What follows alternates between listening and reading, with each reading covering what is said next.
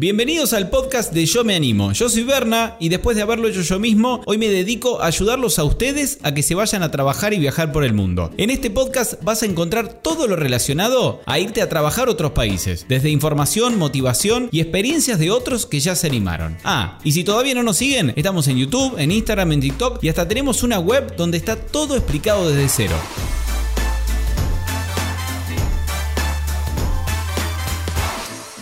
¿Tienen ganas de ver una experiencia de un Yo Me Animer, uno de nuestros seguidores que se animó y no solo se fue a un país, sino que se fue a tres. Hoy les dejamos la experiencia de Fabián, que desde Ushuaia, Argentina, se animó y se fue primero a Nueva Zelanda, donde cayó directo a Queenstown, una ciudad hermosa, nieve, deportes extremos, un poco de todo. Quedó enamorado, nos cuenta de qué estuvo trabajando, todo lo que hizo y bueno, y muchas cosas más de Nueva Zelanda. También se fue a los glaciares y por si eso fuera poco, le gustó mucho la experiencia Working Holiday, se fue a Dinamarca. En Dinamarca estuvo en Copenhague, que también le pasó de todo, consiguió trabajo. Bueno, nos cuenta cómo fue su vida en Copenhague. Y por si esto fuera poco, también se fue a Noruega y terminó trabajando en un lugar en el medio de la nada, en un lugar donde viven poco más de 50, 60 personas para ser exacto. Y nos cuenta de qué estuvo trabajando, cómo fue esa experiencia. Y no quiero decir por si fuera poco de vuelta, pero no se pierdan el final. Que al final nos cuentan una costumbre noruega que seguramente no se la esperaban de esos países nórdicos tan aplicados y tan seriecitos. Bueno, ahí va, la experiencia de Fabián en estos tres países. Bueno, Fabián, contanos, eh, antes de empezar a viajar, ¿cómo empezó todo? Yo soy Tierra del Fuego, del sur de Sí. Argentina. Bueno, en Ushuaia ya hay una movida de viajeros y demás. Y ahí conocí a dos personas, una uruguaya y un chico de Bahía Blanca. Trabajábamos juntos, ellos estaban trabajando de temporada en Ushuaia. Y después de trabajar un año juntos, pues al final se quedaron y se dio que tuvieron más tiempo de la temporada. Sí. Y un día surgió la charla de, che, ¿por qué no hacemos una working holiday? Vamos a Nueva Zelanda a juntar kiwis. Yo en ese momento no tenía ni idea de cómo cómo era este mundo. Muy manijas en ese momento, justamente por yo me animé vos, en ese momento empezamos a, a buscar información y demás, leer blogs y, recopilar información, por lo menos yo que no tenía ni idea. Compramos los pasajes, lo compramos el seguro, sin haber Bien. aplicado aún. Teníamos como mucha fe de que íbamos a aplicar y iba a salir, y no podía fallar si te aplicamos, y no salió. Pasó un, un par de semanas, aplica a Uruguay, nuestra amiga uruguaya aplica y a ella sí le sale. El contexto es muy bueno porque ella en ese momento tenía 34 y era, o sea, voy a aplicar ese año y ya después el año que viene se le complicaba. Claro, y el año siguiente volví a aplicar, me hice varios perfiles, uno estaba mi amiga de, de Nueva Zelanda Sí. aplicando por mí, yo desde Ushuaia y mis viejos desde Río Grande. Y bueno, lo, lo lindo de la historia es que mi- a mis viejos me dan la visa, o sea, a mis viejos les salen y ellos sin saber mucho inglés, yo le había dado todos los formularios impresos con todo lo que tenían que completar. Nada, en el momento fue una locura cuando me dice mi, mi viejo, me dice, che, ya pagamos. Y no sabían, entonces, bueno, listo, ya está, le digo. Tengo la visa. O sea, a mí justo ese año me echaron del trabajo sin motivo, entonces me, me pagaron todo junto y con esa plata al mes siguiente, a los dos meses me fui. Llegué a Oakland, de Oakland me tomé un avión a Queenstown, que es donde estaba mi amiga, y arrancó la visa. Y es muy loco porque yo llegué un viernes y el sábado ya estaba trabajando. Claro, otra, Era- una experiencia distinta. y, y te fuiste directo a Queenstown, tenías una amiga ahí. Claro, sí, conocía, como soy del sur, Queenstown es muy parecido a lo que es Sí. Bariloche, Ushuaia. Hermoso, hermoso. ¿Y, y qué, ¿Y en qué conseguiste? ¿Qué estabas haciendo? Llegué y bueno, entré a una consultora, en este momento no me acuerdo el nombre, pero entré a lavar autos en un rentacar. Bien. Ahí estuve Bien. dos semanas, tres, tres semanas a través de la consultora y ahí me chupó la empresa directamente. Estuve una semana más en el tema del lavadero y como necesitaban gente en el front desk, me postulé y quedé. Estuve cinco meses trabajando en el aeropuerto de Winston. ¿Con el inglés cómo estabas? Que muchos le tienen miedo a irse a Nueva Zelanda, dicen, ay, con el inglés tengo que estar muy bien, tengo que sab- manejarlo a la perfección o se consigue algo si lo hablo más o menos. Y es depende de lo que busques. Yo estaba en atención al cliente, entonces necesitas tener un buen inglés. Claro. Pero para lo que es housekeeping o las horchas, para eso no creo que no es tan necesario. Bien. Aparte, bien. muchos argentinos entonces te pueden ayudar a, a trabajar. Pero sí, obviamente, si tenés inglés hay mejores oportunidades. Y vos lo manejabas bastante bien. Sí, yo había estudiado ya y bueno, en Ushuaia con el tema del turismo y demás lo tenía bastante practicado. Y ahí empezó tu vida en Queenstown. ¿Cuánto tiempo estuviste en Queenstown? Trabajando y viviendo. Cinco meses. Bien. Siempre ese trabajo. Sí, No, la verdad no cambié, porque estaba bueno, el grupo de trabajo estaba bueno y en ese momento el gerente era chileno, entonces muy buena onda, muy, muy tranqui. Y para la gente que te está escuchando y que por ahí no se da mucho una idea de cómo es esto de una working holiday, ya lo hemos dicho mil veces, bueno, que se van sin trabajo, que hay que buscarlo, pero ¿qué empezaste a hacer ahí? ¿Cómo fue tu vida esos cinco meses en, en Queenstown, una ciudad tan linda de nieve, de centros de esquí? ¿Cómo fue tu experiencia ahí? ¿Qué hacías los fines de semana? ¿Te hiciste amigos de otros países? Yo creo que las working holidays son tipo un viaje egresado que no termina nunca. O sea, depende de cada uno su estilo de vida, obviamente. Yo vengo de Ushuaia, donde es una vida de working holiday, te diría. Esto de gente que viene de temporada, gente que es muy, por ahí, no tan cuadrada, por así decirlo. Entonces, todo el tiempo se generan actividades. Y esto es lo mismo. En donde en la empresa esta del, del rentacar era. Yo trabajaba con una inglesa, una holandesa y una kiwi en el mostrador. Y bueno, nuestro gerente que era chileno. Y después el gerente de toda la compañía es un kiwi, muy buena onda, y los pibes del lavadero eran un uruguayo, un argentino de Rosario, un brasilero, uno de República Checa y un español. De, todos lados, sí, era un mix hermoso que está, está bueno, divertido, conocer gente ahí, otras culturas, y es como uno lo que busca cuando empieza a viajar. Eso fue ahí. Después de Queenston yo me mudé a Frank Joseph, que es ¿Sí? como todo lo contrario. Es un pueblo súper pequeño de dos cuadras por tres cuadras. Sí, zona de glaciares, para la gente que no sabe, Franz Joseph es famoso por el glaciar. Claro, es la West Coast de la isla sur y hay dos glaciares muy famosos, que es el Fox Glacier y bueno, el Franz Joseph Glacier. Son hermosos, divinos. Y ahí estuve el resto de la visa, seis meses más. Y para los que se hacen miedo, mucha gente que tiene miedo de irse, lo que más les da miedo es esto de ir sin trabajo. Por ejemplo, porque yo ya sé seguramente más o menos por dónde viene, pero muchos de los que están escuchando no. ¿Cómo fue y cómo conseguiste el trabajo una vez que estabas cómodo en Queenstown? Y decir, bueno, me voy a Frank Joseph, ¿por qué te fuiste ahí? ¿Dónde conseguiste el trabajo? Creo que soy de los pocos que se quedan en un lugar. La mayoría como trabaja dos o tres semanas en un lugar y se mudan y así van. Y bueno, yo elegí quedarme en Queenstown porque estaba mi amiga, Queenstown está bueno, mucha joda, estaba divertido para quedarse. Y cuando decido irme, literalmente agarré el auto y agarré la ruta y me fui para Huánaca y dije, mm, Huánaca me parece que no, porque sigo estando acá en la zona. Para los que no saben, es a una hora y media, dos creo, de, de Queenstown. Y seguí, seguí, seguí por la ruta y bueno, llegué a Frank Joseph, que no sé si te acordás, se cayó el puente del ah, no sabía. Bueno, yo justo llegué el día anterior. Llegué, me acomodé, dije, bueno, me gusta la vibra del pueblo. Sí. Reservé una semana en el camping y empecé a repartir currículum. Y bueno, el lunes que se cayó el puente, tuve una entrevista y ¿te gusta el trabajo? Sí, bueno, me quedo. Y se dio eso, que me quedé, bueno, me mudé al hostel. Estaba trabajando en un hostel en ese momento. Y nada, y a la tarde se cayó el puente y fue como de repente, uff. Qué loco. Llegaste justo. Viaje. Un detalle que para vos ya hace mucho que viajás y viste en Nueva Zelanda eh, y lo haces normal, pero la gente se estará preguntando pero llegó hace cinco meses y ya se compró un auto, ¿cómo ya tenía auto? Y en Nueva Zelanda es una locura, es, o sea, incluso a mí a veces no me entra a la cabeza lo fácil que es. Autos en muy buen estado y barato, o sea, por ahí uno dice, hoy por hoy, hace mucho no estoy en Argentina, pero entiendo que por ahí dos mil dólares neozelandeses, que serán 1.800 dólares americanos, es un montón de guita en pesos, pero la verdad es que... Sí, pero, pero ten en cuenta, acá, acá un auto hoy nuevo sale, no sé, por lo menos 5 o 10 mil dólares poder comprarte vos con lo que ahorrabas en uno o dos meses un auto es, muy barato. Sí, total. Bueno, y lo que tiene la visa de Nueva Zelanda, y creo que la Australia también, es esto de que cobras por semana. Entonces, reacomodarte es muy fácil. Quizás pagas una habitación por cuatro meses de cuatro semanas de depósito, que es un mes, y ya si conseguís laburo rápido y demás, en un mes ya te acomodaste. Claro, claro. Y después ahorras un mes más y un poco más y te compraste el auto, y ya tenés la movilidad. Total, total. Incluso yo en Queenston, que es una de las ciudades más caras, porque bueno, es súper turístico y, también se presta a que uno salga a tomar birra todo el tiempo y salís a gastar. Así todo yo pude ahorrar un, buen capital en ese momento. Y tu vida debe haber sido más tranquila cuando te fuiste al pueblito, Frank Joseph, mucho más chiquito, muchísimo más chico. Pero bueno, al menos estabas en un hostel y tenías contacto con viajeros, supongo. ¿Cómo fue esa etapa? Claro, yo llegué, bueno, y el laburo era para recepcionista. Entonces era un constante conocer gente. Justo se dio a conocer.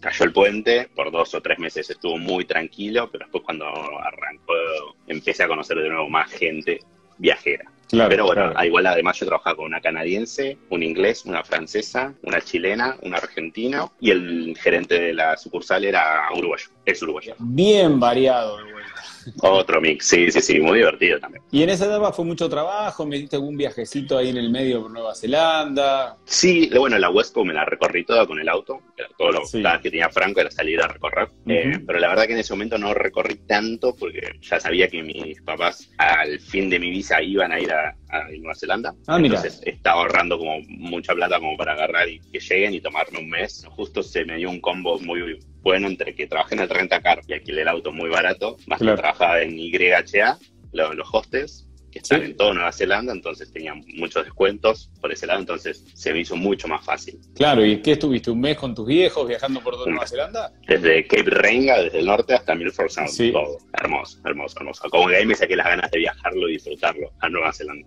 y qué lindo además haberlo podido hacer con tus viejos, que de casualidad fueron los que también te sacaron la visa. Sí, es una locura, es una locura. Incluso para ellos también les sirvió. Al principio estaban medio escépticos con el tema de, bueno, ¿y qué vas a hacer? ¿Cómo, ¿Cuál es el, el objetivo? Eran, la verdad, no hay un objetivo, quiero ir a ver qué onda.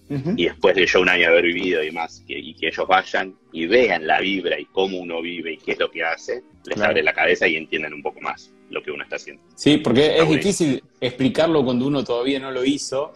Y incluso cuando lo hizo es difícil, pero hacérselos ver y ellos haber conocido Nueva Zelanda y lo que es ese país tan organizado. Les voló la cabeza, les voló la cabeza. La, la, seguridad también. Tierra del Fuego es muy seguro comparado por ahí con Buenos Aires, Córdoba, Rosario. Pero así todo, esto de dejar la puerta abierta, el auto en marcha, un montón de cosas que bueno, en Argentina ya un poco se perdieron. Sí, eh, sí. Y allá es normal, dejas el teléfono en, la mesa del bar y te vas al baño, volvés, el teléfono sigue estando ahí, todo ese tipo de cosas que deberían ser en todo Deberían ser así en todos lados. Que, qué lindo que sería que sean así. Bueno, y supongo que le agarraste el gustito a la Working Holiday, pasó un año y dijiste, che, un año no es suficiente, ahora que ya sé cómo es toda esta movida, eh, Tal cual. no me vuelvo a Argentina, busco para otro lado. ¿Por qué te terminaste yendo a, Dinamarca después? En el viaje en Nueva Zelanda conocí a una amiga, Carolina, y a otra amiga que se llama Laura, y ellas estaban en Dinamarca. Entonces estaba esa presión de, che, venite para acá, venite para acá, venite para acá. Y yo la verdad no tenía un plan, no tenía, bueno, sí, voy. Incluso yo apliqué en Dinamarca porque fui sin la visa. Y así terminé, me subí en avión en Auckland. Sí. Hice 27 horas de vuelo porque es en la otra punta del mundo. ¿Conocías Europa? ¿Habías estado por allá o nada? Había estado el año anterior, pero una vueltita muy rápida de un mes, también con mis viejos, que fuimos de mochileros, pero tenía un pantallazo, porque había sido la primera vez y quedó ese recuerdo. Y bueno, al año siguiente estaba en Dinamarca, llegué, que bueno, fue un golpe medio fuerte, pues Nueva Zelanda, naturaleza, vida, paisajes, montañas. Y de repente llegué a Dinamarca, que son torres, o sea, uno cuando llega, mi primera impresión me acuerdo que fue gris, lluvia, torres de humo, que son las, o sea, en ese momento yo no sabía qué eran, y digo, torres de humo, ¿dónde estoy? Digo, ¿qué, es esto? O sea, son unas plantas de reciclaje y demás, pero no sabía, entonces fue como en dónde me metí. Ya uno después de un año por ahí tiene una experiencia y tiene una, una confianza de decir, bueno. La Working Holiday, hacerla un año ya te da una visión y, y uno se siente más confiado, ¿viste? Siempre lo decimos para ir a otro país. Y también algo que siempre decimos, que hablen con todo el mundo, porque, a ver, si bien nosotros en la web lo que es trámite, sí, está, como sacar la vista, todo perfecto, pero nada les va a dar más, digamos, contacto y todo que hablar con gente, que hacerse amigos, que así como vos, que hiciste esta amiga en Dinamarca, que después dijeron, che, estamos acá, venite, no sé, quédate en mi casa, eh, que, que, sean abiertos que conozcan gente, que eso ayuda muchísimo. A mí el hecho que esté Caro y Puli en ese momento, me ayudó un montón. Llegué y ya había un grupo de amigos armados que estaban todos viviendo en un hostel. Pero bueno, yo como llegaba sin visa, llegué y presenté los papeles y así como presenté los papeles me fui a hacer un workaway eh, para no gastar los ahorros, por lo menos hasta tener la visa aprobada. Me aprueban la visa, ya no me muevo un lugar, para los que saben, necesitas un alojamiento con CPR. No sabría cómo explicarlo, pero es simplemente un, sí, no te, número. problema. Siempre, el tema de los trámites le decimos que se queden tranquilos, que de una u otra forma salen y en la web está explicado. La verdad que Nueva Zelanda y Dinamarca no sé si son, no hay tanta diferencia en cuanto al precio de las cosas.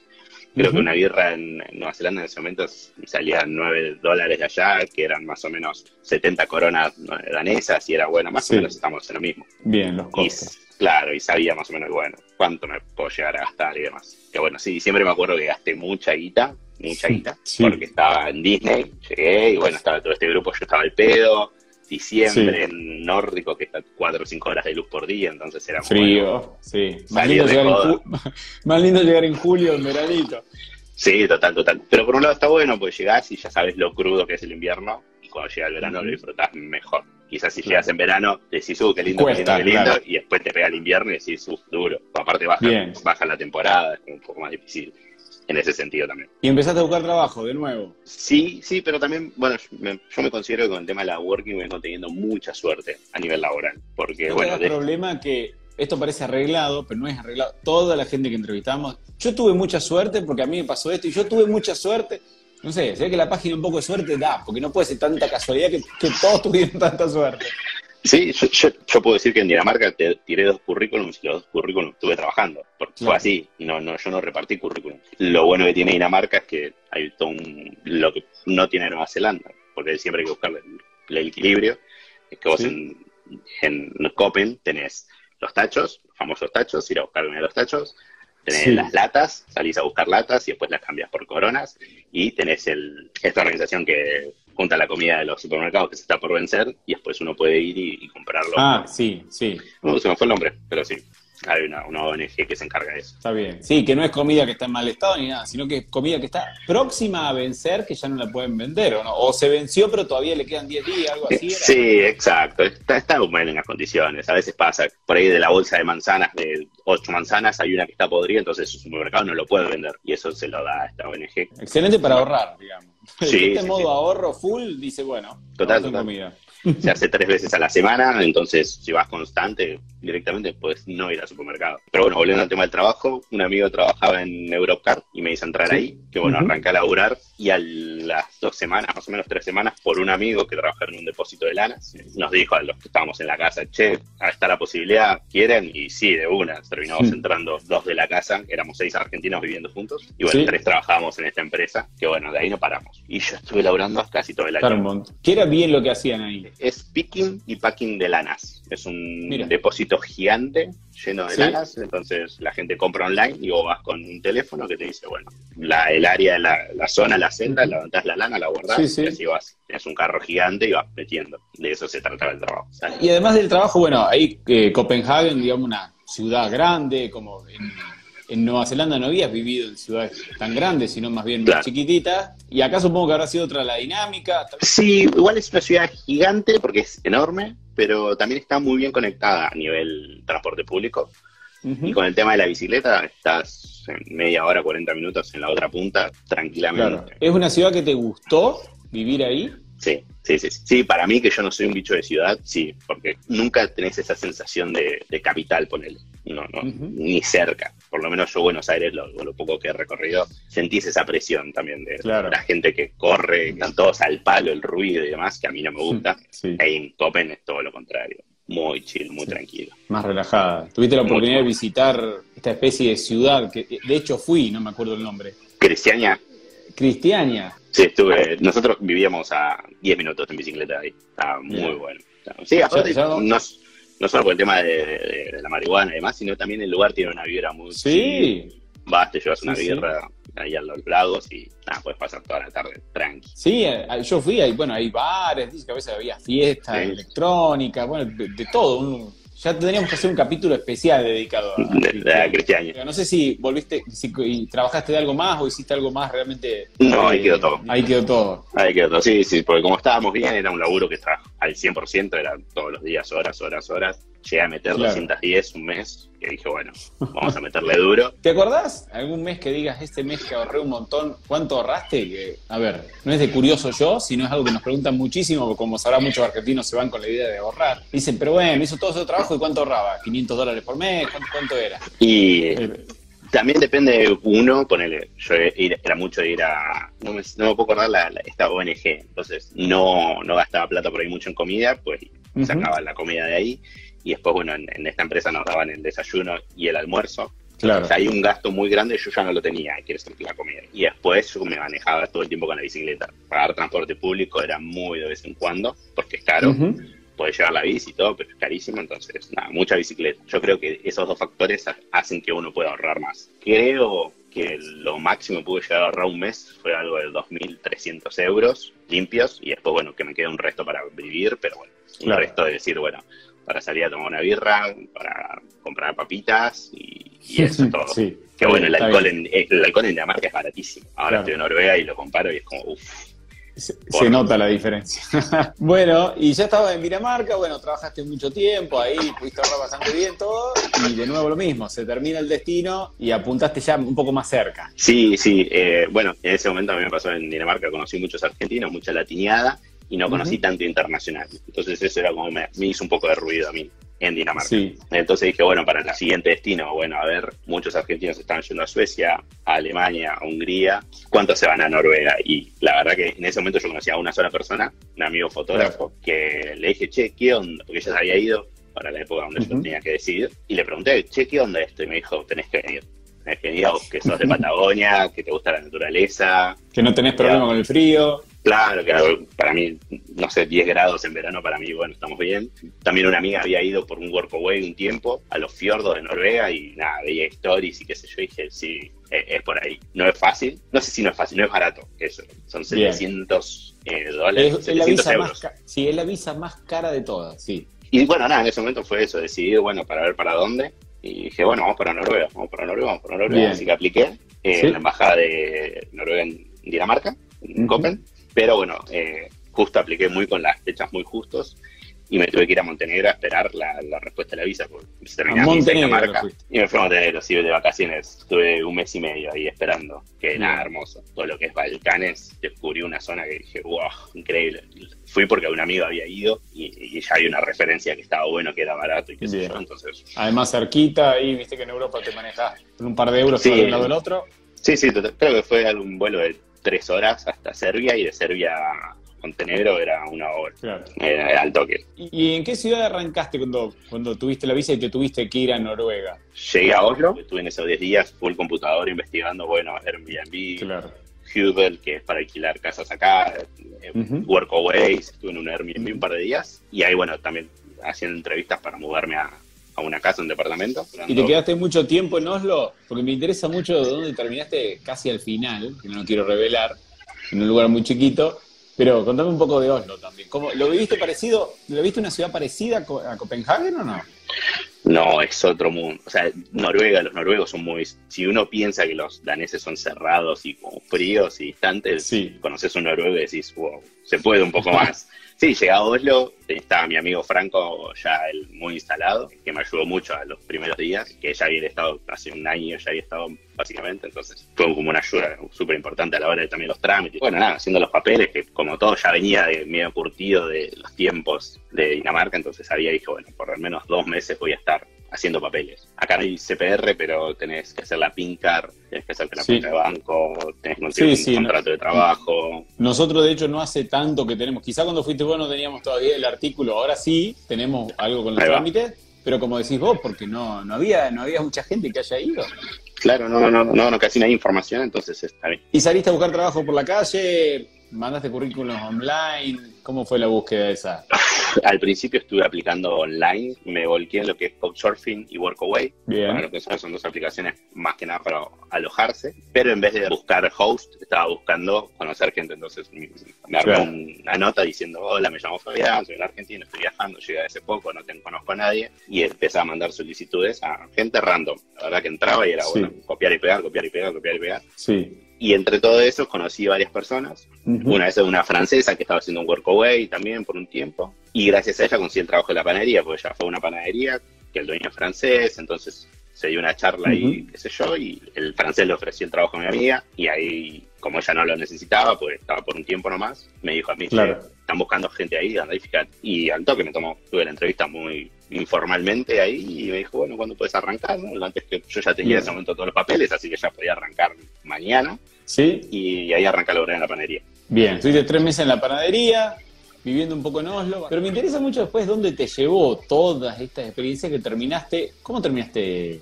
en ese, en ese lugarcito que lo, que lo he visto, he visto fotos? Uf, es hermoso. Eh, bueno, y nada, eh, ya ahí, pasado un tiempo, llegó un amigo que había conocido yo en Dinamarca, que también estaba la misma. Sí. Y él vivía también en una comunidad con una francesa y un pibe de Latvia. Un día fuimos a hacer winterbath, que es meterse al agua en invierno con el agua helada. ¿Se metieron? ¿Te metiste? Nos metimos, sí, sí, sí, sí. Todo el invierno fue eso, como el highlight del invierno fue eso, ir a meterte al agua. Y nada, en, una de esas salidas cayó un amigo de la francesa con la que él vivía, eh, y nada, hablando, qué sé yo, le comenté yo mi mambo, y después nos, juntamos un par de veces más, y bueno, más cerca del invierno, del verano, perdón, me dijo, che, mira, fíjate que en este lugar están buscando gente. Sí. fue como, ah, bueno, me sirve, me, me gusta. Pero yo también en ese momento estaba aplicando online a distintos trabajos y había una argentina que publicó que estaban buscando en un hotel de señas, estaban buscando gente. Sí. Y como yo soy de la rama del- de, la, hotelería, el recepcionista, qué sé yo, dije, bueno, voy por esto primero. La opción de venir a Nixon, que es donde estoy, le quemo el nombre, lo spoileo, eh, se la dio una amiga, que justo a mí el día que a mí me confirman del hotel, estaba con una amiga y le digo, che, mira, está esta opción, ¿la querés tomar? Me dijo, sí, yo voy a ver qué onda. Bueno, entonces terminó siendo, yo me fui a Senia, que es al norte, casi el norte-norte de, Noruega. Llegué, estuve trabajando un par de días, la verdad que no me gustó, no, no me sentí cómodo, y ahí pegué el llamado a, a, a- Semion, que es el dueño de donde estoy trabajando, y le digo, che, mira, la verdad que vine para acá, qué sé yo, no estoy tan cómodo, ¿qué chances hay de poder ir a trabajar? Y me dijo, sí, venite, no hay drama. Así que nada, ahí renuncié al trabajo. Fue ahí medio tenso, porque nada, los noruegos como no están acostumbrados a la working holiday, a este ritmo de, nada, si no me gusta, me voy. La verdad que sí. Y claro, Se lo, se lo traté de explicar, como decirle, mira, yo estoy un verano voy a estar acá, no, no voy a vivir dos veranos en Noruega y quiero tener la mejor experiencia. No la estoy pasando Claro. bien, qué sé yo. Y después, bueno, un rato de charla de dos horas intensa, divertida. Dijo, sí, no pasa nada. Así que nada, y armé la valija, todo, la la mochila. Y ah, la semana estaba acá, Nixon. ¿cómo se llama? Nixon. Bien. N-Y-K-S-U-N-D. Mira, Nixon. Y contame un poco para que la gente se ponga en contexto de dónde está y cómo es Nixon, porque nosotros yo lo estoy nombrando y ya vi foto y ya me doy una idea, pero la gente dice, ¿qué tiene de especial? ¿Dónde está? Creo que lo que tiene más, tiene dos cosas muy especiales. Es Sí. que es un pueblo pesquero de hace 60 años más o menos. No, perdón, o sea, más viejo, pero hace como 50, 60 años lo abandonaron cuando apareció Ajá. el petróleo en Noruega y fue como, bueno, la pesquería, Sí. está bien con la industria pesquera, pero no nos rinde, vamos a juntar el petróleo. Entonces se abandonó el pueblo. Y hace más o menos veintipico de años, mi jefe junto con otras personas alemanes vinieron para acá, les gustó el lugar, no me preguntes por qué, Sí. se enamoraron y empezaron a reconstruir, a trabajar y este Sí. lugar, este lugar lo vamos a levantar. Y así fue. Así- o sea, Y un, y lugar chiquito de... ¿cu- ¿Cuántas casas hay en Nixon? Creo que es algo de 15 casas, 16 casas. Sí. No, no, no, es súper pequeño. O sea, los quieran googlearlo o en Instagram, en mi Instagram van a ver un montón de fotos por lo que subo. No conozco nada tan chico. Ar- en Mirá que yo soy de un pueblo chico, pero tiene 5.000 habitantes. eh, donde Claro, nací. no. O sea, no, Nixon, Nixon ¿cuánto tiene? En Nixon son algo de 60 habitantes fijos, 50, 60. Y después, bueno, cuando llegamos los de temporada serán 80, 90 seremos. ¿Sos, sos el único argentino o está tu, estaba tu amiga? Está mi amiga, y está mi amiga, Está claro. Somos dos argentinos acá perdidos, dando vueltas. Qué locura, estoy, estoy viendo fotos. Cuando subamos esto eh, a YouTube, las vamos a poner las fotos que hay. Claro, hay muy pocas casitas ahí. Es muy al, lado de la al lado de la montaña, parece acá un libro de. Parece de una película. Sí, es bueno, yo cuando lo vi, al principio cuando tuve que decidir entre Senia o acá, fue como muy difícil la decisión. Fue como, bueno, Claro. este lugar que me gusta y es lindo o esto que me da más experiencia laboral. Y fui por la experiencia laboral por pensando en el futuro y dije, bueno, me sirve en el currículum haber trabajado en hotelería en Noruega. Y la verdad que acá estoy excelente, excelente. ¿Y, y qué estás haciendo ahí en Nixon que nunca nos contaste?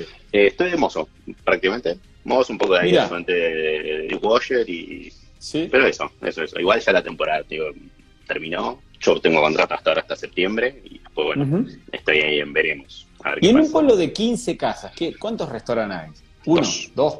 Somos dos. ¿Y la gente va de vacaciones a Nixon? ¿Vos cuando hablas de temporada o va a pescar? Bueno, y eso es lo segundo que tiene de, de- de mágico, de importante este lugar, es que es hay un hike que se llama Dronningruta, significa el camino de la reina, que es un Sí. hike que la reina supo hacer varias veces, se le dio ese nombre, entonces muchos noruegos vienen para hacer esa caminata por la Ah, reina. mira, De- de- qué loco, qué loco. Yo no les puedo mostrar mucho. A ver si abro una imagen acá como para que se den una idea. Acá hay una foto muy linda. A ver si se llega, se llega a ver ahí. Claro, es eso. Bueno, y de ahí la casa amarilla al lado del azul, eso es donde yo trabajo. Eso es. Holby Brugge. ¿Realmente te sentís como un, un vikingo noruego en contacto con la naturaleza? Eh, Y yo que estoy acostumbrado a la naturaleza así cruda, pues la verdad, a ver si les puedo llegar a mostrar. Esto es ahora, son las 9 de la noche, estamos saliendo Sí. de lo que es el, el verano, día, bueno, pero son las 9 de la noche y me da hasta re de día todavía. sí, sí, Y sí. hasta veo. las 11 eh, está así. Sí, el clima es duro, es duro, te digo, la verdad, llueve, viento, Claro. yo estoy Claro, acostumbrado sí, y a mí me gusta, entonces la paso entre todo bien. ¿Y cómo lo viste el tema ahorro? Que como es un destino nuevo, a muchos les interesa. Dicen, che, estoy entre Dinamarca, Suecia y Noruega. Y Suecia, la verdad, no tengo, no sabría, pues no estuve. Sí, no, Eh, sí, sí, Dinamarca. Pero entre Dinamarca y Noruega, en Dinamarca yo estaba ahorrando bastante más. Está ahorrando muy bien. Sí, acá es mucho más caro, ese es el tema. Que bueno, y bueno, acá no hay food sharing, ahí me acuerdo. Food sharing es la ONG. acá no hay food sharing. Las, las, latitas hay, pero la verdad que no hay mucha cultura de eso. ¿Y qué tenés pensado para después? ¿Te quedas mucho tiempo ahí? Y ahora estoy, bueno, acá hasta septiembre. Después me voy a ir a Geiranger, que es en los fiordos, más al sur. Tengo una amiga polaca que me dijo, che, venite para acá, qué sé yo. Y, y consigues ya el contacto. Así que ya, ahora creo que la semana que viene tengo que firmar contrato. Por un mes nomás, solo lo que es septiembre. Y después en octubre supongo que me vuelvo a Oslo porque tengo que hacer los trámites para la visa siguiente, que es Alemania. Tengo que ir a hacer eso. Tengo ganas de volver a Argentina, ya hace tres años que no vuelvo y tengo muchas ganas de volver. Nada, eso, hacer los papeleríos para el año que viene ir un par de meses a Argentina y después, bueno, Alemania. ¿Te imaginaste que ibas a terminar viajando tres años cuando saliste la primera vez? ¿O saliste con decir, me voy un año, vuelvo? ¿Saliste preocupado por qué ibas a hacer mm. cuando vuelvas al año o no? salí sin expectativas, digo, la verdad. después del primer año, como mis, viejos me habían visitado y, estuve con ellos, como que no sentía esa necesidad de volver a Argentina. Y bueno, arrancó Dinamarca y dije, bueno, cuando termine Dinamarca me voy un par de meses a Argentina. Después aplico algo y me voy de nuevo. Claro. Ahora por eso planeo el año que viene a volver. Eh, qué, linda experiencia, qué lindo ver gente cuando, cuando le va bien, que le pone ganas y todo. Siempre lo decimos, te puede ir muy bien afuera, obviamente que ponerle ganas. vos no llegaste claramente y te quedaste así esperando a que te caigan los trabajos de arriba ni nada. Total, total. Sí, hay que moverse. Hay que moverse, hay que conocer gente. En tu historia queda más que claro que háganse amigos de cuanta gente puedan, hablen con todo el mundo porque esos contactos no, tienen precio. Sí, total, total. Y, aparte también es lo que enriquece el viaje.